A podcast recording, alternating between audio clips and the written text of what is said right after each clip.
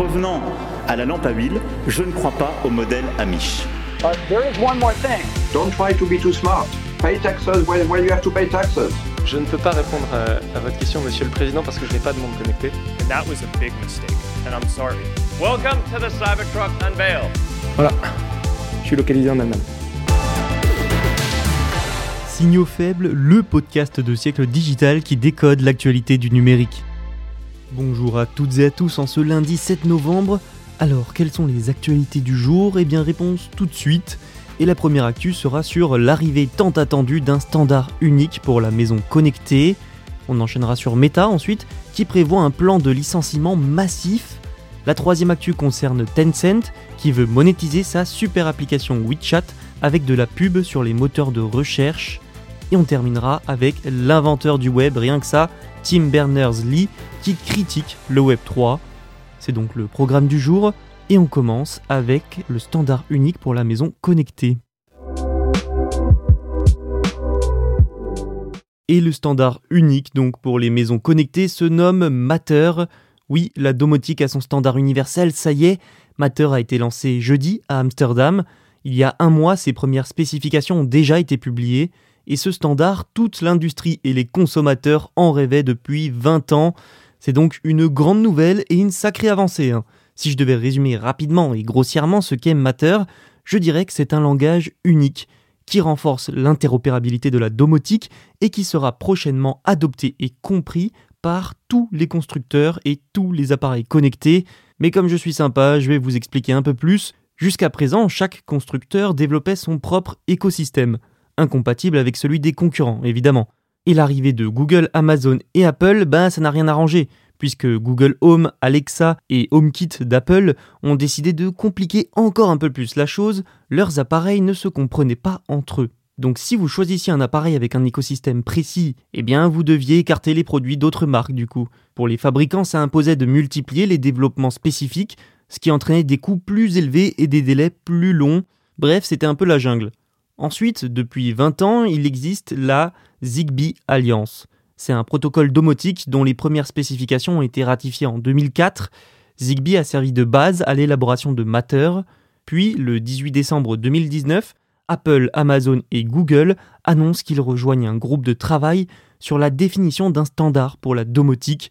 Ce groupe s'est d'abord appelé SHIP, avant de devenir Matter donc, et le 11 mai 2021, l'alliance dite CSA succède à la Zigbee Alliance. Donc là, il faut se rendre compte, il y a les GAFA, des électriciens comme EDF, des installateurs du BTP, des fabricants de composants comme Texas Instruments, des opérateurs télécoms comme Orange, et même des entreprises comme IKEA qui sont réunies, du beau monde donc, et beaucoup.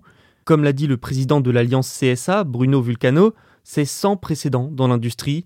En parlant du lancement à Amsterdam, il a précisé, je cite, il est important de dire que ce n'est pas une technologie américaine, même si l'alliance est de droit américain. En gros, pour les consommateurs, votre vie sera simplifiée. Vous ne vous poserez plus la question lorsque vous achetez un appareil connecté pour votre maison de savoir s'il est compatible avec les autres. Tant qu'il a la norme Matter, en gros, il sera compatible. L'ambition, c'est aussi de démocratiser la maison connectée. Les tout premiers produits avec Matter sont annoncés pour Noël. Il y aura des ampoules connectées, des prises intelligentes, puis suivront sûrement des stores électriques, des aspirateurs, etc. En Europe, plus d'un foyer sur trois prévoit déjà de s'équiper dans l'année. Matter est aussi un standard évolutif qui ajoutera de nouvelles catégories de produits tous les six mois, donc ça risque bel et bien de démocratiser la maison connectée. Je terminerai en vous disant que les produits actuels bénéficieront bien sûr de mises à jour pour devenir Matter compatibles. Tous ces appareils bénéficieront probablement bientôt aussi d'un tout nouveau type de réseau, plus efficace, baptisé Thread. Meta, la maison mère de Facebook, Instagram et WhatsApp, prévoit de licencier des milliers de personnes à partir de cette semaine, selon les informations du Wall Street Journal. On en parle souvent dans Signaux faibles, la crise économique touche fortement le secteur de la tech, même ses plus grandes entreprises, et toutes ou presque ont déjà réduit les coûts, licencié du personnel ou au moins stoppé ou ralenti les embauches. Sauf que ce plan social de Meta pourrait être le plus important du secteur en post-pandémie. Au 30 septembre, Meta comptait pas moins de 87 000 employés dans le monde, et avec les derniers résultats trimestriels décevants, c'est le moins qu'on puisse dire, Mark Zuckerberg, le patron du groupe, avait prévenu qu'il faudrait réduire légèrement les effectifs. Mais de là à licencier plusieurs milliers de personnes, pas sûr que ce soit léger. Amazon a gelé de son côté les embauches la semaine dernière, Lyft a annoncé une vague de licenciements de grande ampleur, et Twitter a déjà licencié 7500 salariés. Le problème de la plupart de ces plateformes, en fait, c'est que leur modèle économique est basé sur la publicité, et les annonceurs souffrent, eux, de la crise et de l'inflation, donc ils investissent logiquement un peu moins en publicité. Mais Meta a un problème supplémentaire, c'est le métavers. C'est bien simple, son bénéfice net est tombé à 4,4 milliards de dollars au troisième trimestre, soit moins 52% en un an. Le titre du groupe a lui aussi chuté, et donc en un an, Meta a perdu près de 600 milliards de dollars de capitalisation boursière. Les investissements pour construire le métavers sont très très coûteux et ne rapportent eh ben, pas vraiment pour l'instant. La patience des investisseurs commence aussi à s'émousser. La situation de Meta ne fait donc qu'empirer. Le géant chinois Tencent accélère la monétisation de sa super application WeChat. Il a décidé de lancer de la publicité sur les résultats de recherche dans l'application. Tencent permettra donc aux marques et aux commerçants de payer pour de la publicité dans les résultats de recherche WeChat. WeChat qui compte d'ailleurs près de 1,3 milliard d'utilisateurs actifs par mois. Tencent va aussi lancer un système d'enchères pour un meilleur classement des pages. Le nouveau service aidera les annonceurs à promouvoir leurs comptes, leurs produits, leurs applications et leurs mini-jeux officiels sur WeChat, tout en permettant aux utilisateurs d'accéder à leur contenu lorsqu'ils recherchent le nom de la marque ou un mot-clé associé. Je rappelle que WeChat est une super application avec tout un tas de services, un vaste écosystème de contenu allant de la messagerie et des actualités aux achats et aux jeux. L'ambition pour les annonceurs et les marques, c'est surtout de permettre un taux de conversion supérieur. Mais surtout, cette décision arrive alors que Tencent continue de chercher de nouveaux revenus, de nouveaux moyens de croissance. Après avoir annoncé une baisse de ses revenus et de ses bénéfices au deuxième trimestre, les revenus de la publicité en ligne ont chuté de 18% pour 18,6 milliards de yuan au cours du trimestre de juin. C'est simple, c'est la plus forte baisse jamais enregistrée. Tencent a quand même renforcé ses capacités de moteur de recherche au sein de WeChat grâce à l'acquisition de Sogu, un service de recherche majeur en Chine. Ça a ouvert la voie à une monétisation accrue de la plateforme. Tencent, comme beaucoup de gens technologiques, doit donc trouver de nouvelles sources de revenus. Le créateur du web n'aime pas le Web 3, ou en tout cas, il n'en est pas convaincu. Et oui, j'ai bien dit le créateur du web, Tim Berners-Lee.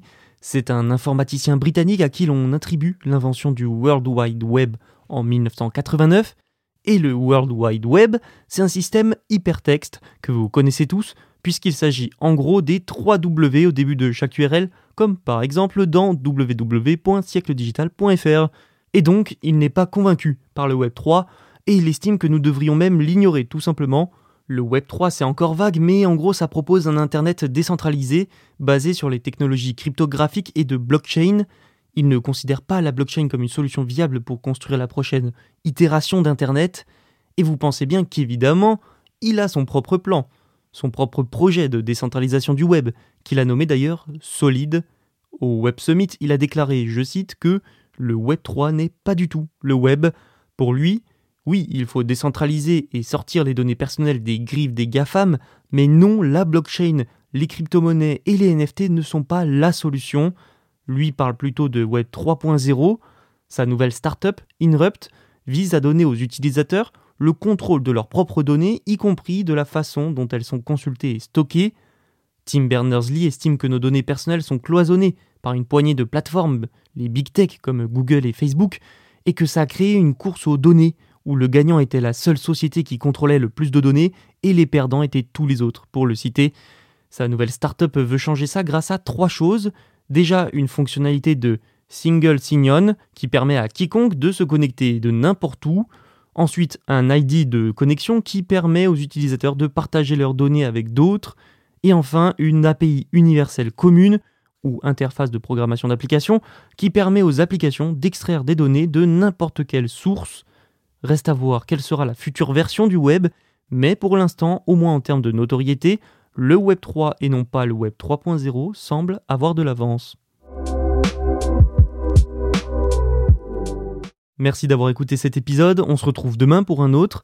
Tous sont disponibles sur siècledigital.fr et les plateformes de streaming. N'hésitez pas à vous abonner aussi.